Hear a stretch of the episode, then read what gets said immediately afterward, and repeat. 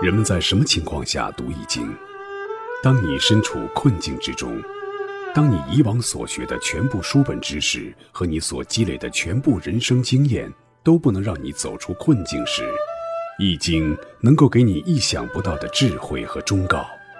欢迎您收听由北京周易研究会创办人徐坤教授主讲的《六十四卦与人生》。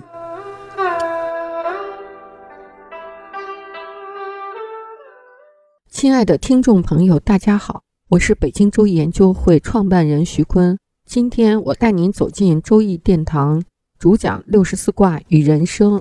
听众朋友们，大家好，我是林雪。上一讲呢，我们讲了美国鼎盛时期的工业，到了纪纪之后已经完结了，变成了铁锈带。那这一讲呢，我们看看现代的工业有没有类铁锈带的命运？同样也有。如果不居安思危，并且居危思进的话，最先进的电子业也会败北的。比如日本制造业就败北了啊！日本的制造业不是指传统的工业，而是指电子产业，像收音机、电视、手机、芯片、计算机。二十世纪呢，最辉煌的汽车和电子产业是日本的两大产业支柱。二十一世纪呢，汽车产业仍然是世界领先，而电子产业却衰落了。像索尼、东芝、日立、松下，这都是我们耳熟能详的。在改革开放的第一波，家家户户的彩电、洗衣机、冰箱，全是日本的这些企业提供的。但是他们衰落了。曾经，日本的存储芯片占世界百分之八十的份额，当时差点把英特尔都打趴下。但是到一九九零年代，日本就退出了芯片的竞争。它的原因呢，有外部的，也有内部的。有一个广场协议啊，大家都知道，美元升值，日元贬值，导致日本的出口产业形成了衰落的转折点。但是二十世纪以后，日本的电子产业的衰落就不能只归罪于广场协议了。日本人也深刻的找了自己的原因，他们说是日本的技术第一害了日本。日本把技术实力简单的等同于商品的质量、高性能。那这个时候，台湾和韩国已经以低成本、短时间快速生产的能力，在市场上超过了日本的占有率。而日本呢，毫无察觉，它的存储芯片适合大型计算机、电话交换机，寿命是二十五年，而且日产品的优良率超过了百分之九十，美国都做不到，美国只能做到百分之六十的合格率。所以，日本很骄傲的在这个市场份额中更加追求技术的极限技能。但是，九零年代后呢，芯片应用领域已经转向了个人手机和电脑，市场根本就不需要保存二十五年的芯片了，市场需要大量质量说得过去的廉价芯片，三年寿命、五年寿命就替换，二十五年没有用了。赢得市场的不是高超的品质，而是是否能够降低成本。快速生产以适应市场个人终端这一巨大的变化，但是日本企业不顾市场的变化，他们迷信商品的品质，而且不屑于对自己的高级工艺进行改造。这高级工艺进行改造的意思是什么呢？就是要日本的企业降低自己的技术的精密度，不要这种工匠精神，精之又精，精益求精了，而是精之求粗。那种精益求精已经不适合市场了。工匠精神也不适合市场了，但是日本仍然生产保值二十五年的芯片，这就给韩国和台湾弯道超车的机会。在零五年的时候，三星的利润都百分之三十了，而日本企业的利润才百分之三，他们差了一个数量级呀。日本的制造业成本高居不下，使日本企业不能盈利，盈利不足又影响了对研发的投入，就这样，日本被赶出了电子产业的领军的地位。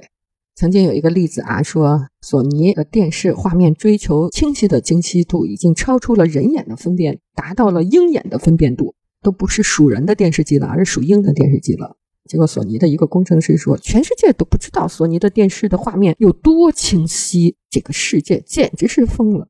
然后这工程师的妻子就说，疯的是你们，不是世界。用高清晰的去录制节目，硬盘很快就占满了，还得换成低质画面来录。再说看电视低质就够了，你们弄的高清画面一点意义都没有。这就是市场对日本的工匠精神的反应。当画质都超出了人眼能够辨别的程度，再往上提升就没意义了。因为消费者他感觉不到了，这时消费者更在意的是价格是否实惠，有没有新的功能，而这些方面是韩国企业最擅长的。所以一二年以后，三星和 LG 就占据了数字电视前两名，索尼的市场份额就被三星给掠走了，索尼陷入泥潭。日本的企业界错误地理解了“创新”这个词的含义，以为创新就是新技术，这一误解可就是差之毫厘，失之千里了。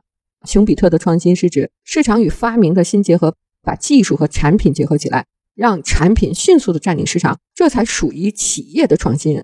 而日本企业把创新理解成为单纯的发明新技术，那只是科技界的创新，不是企业界的创新。可爱的日本人，工匠精神又用错了地方了，把创新用过了头，倒反而导致创新能力不足了。在追求极限品质的死胡同里。日本企业是越走越远，和市场的距离也是越来越远了。倒反而是日本人的工匠精神在电子行业的不当应用拖了日本企业的后腿。电子行业的企业结构啊，在日本研发部是金字塔的最顶部，生产部其二，最后是市场部。曾经有一个研发部的部长调进了市场部，这个部长就认为自己被降职了，做了企业的冷板凳，不久就会边缘化。那作为对比呢？三星高度重视市场部门，三星在全球物色顶级的人才作为市场调研的专员，而且他们每个股东都背着这样的指标，每年找一个高级的市场调研专员。他们认为市场调研就等于开辟市场，就等于公司的未来，公司未来就掌握在这些市场调研专员的手里。正是对市场的高度的重视，使三星一家独大，而日本引以自豪的工匠精神。是成也萧何，败也萧何，将工艺做到了极致，这是工业时代的王者思维。进入互联网时代，电子产品从耐用品变成了促销品，企业拼的是快速将产品推入市场、快速试错、快速迭代的能力，而不是关起门来精益求精的打磨工艺。这里还有一个特别可笑的例子啊，说有一个投资人投资日本的机器人，结果呢，日本用三年做出了规划。这个时候再看看市场，他们规划出来的类似模块在市场上已经第三代了，而且已经在深圳上市了。规划的内容早就被市场超越了，这就是日本的电子产业为什么衰落的原因。那日本电子产业衰落，怎么汽车产业会领先呢？因为汽车产业还停留在工业时代，工匠精神仍然可以发挥作用。但是，随着新能源、无人驾驶技术的快速兴起，汽车产业也正在面临着百年未有之大变局。这个时候，日本汽车转型是否能跟上，那就拭目以待啦。日本的电子产业的衰落还有一个原因，就是经营战略的失误。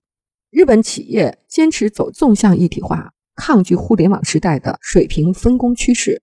互联网时代，产品零件是模块化的，小到手机，大到光刻机。模块接口可以实现标准化，生产商只要设计好自己的产品，采购相应的模块进行组装就行了。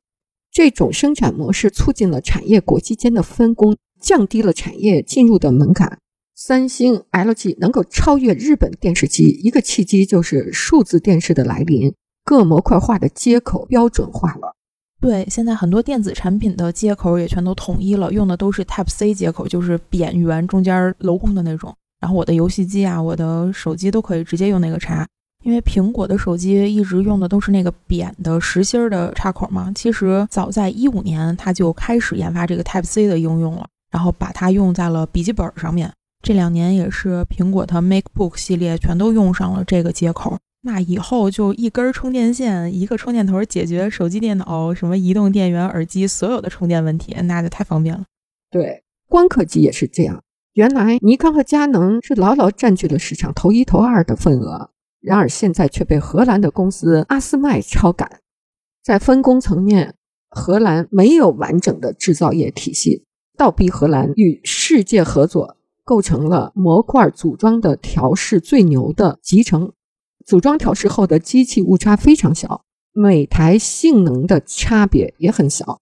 反观尼康，所有的生产系统都是封闭的。尼康的光刻机单台技术性能很好，自己设计、自己生产、自己组装，但是每台设备间的机器误差很大。导致设备利用价值率很低。荷兰的集成呢，无论哪道工序都可以使用任意的设备来处理，所以荷兰阿斯麦的机器是日本机器的处理能力的两倍。尼康的光刻技术的落败，也是拒绝参与国际分工。一九八零年后，世界半导体产业出现了设计与制造业相分离的水平分工模式，有的企业只设计加销售，叫没有工厂的企业。制造部分叫代工企业，也有一种纵向联合企业，自己设计自己制造，像英特尔和三星，这是巨无霸企业啊。但是他们也要做代工加工，水平分工是必然的。半导体产业的设计分工，就像出版业和印刷厂的分工，他们的组织结构不同，企业文化也不同。出版社呢是知识密集型的，印刷厂是资本密集型的，很少有出版社兼印刷厂的。大型印刷厂作为众多小型的出版社提供印刷服务商，除文化原因，更多的原因是设备的折旧。大型印刷机特别的贵，只服务一个出版社，那量少导致生产不饱和，设备闲置，所以印刷厂必须承担多个出版社的业务，才能够分摊设备成本，快速回收投资，同时引进更先进的生产设备。反之，出版社就不负担高额的印刷机的设备投资。可以小众化的出品，使大量小出版社得以生存。在手机行业，苹果就是编辑部，富士康就是印刷厂；在芯片行业，高通就是编辑部，台积电就是印刷厂。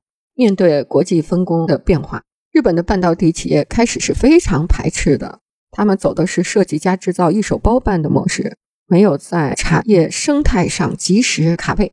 在与韩国和台湾企业竞争落败后，日本也无法再走设计加制造一手包办的道路了，只能二选一。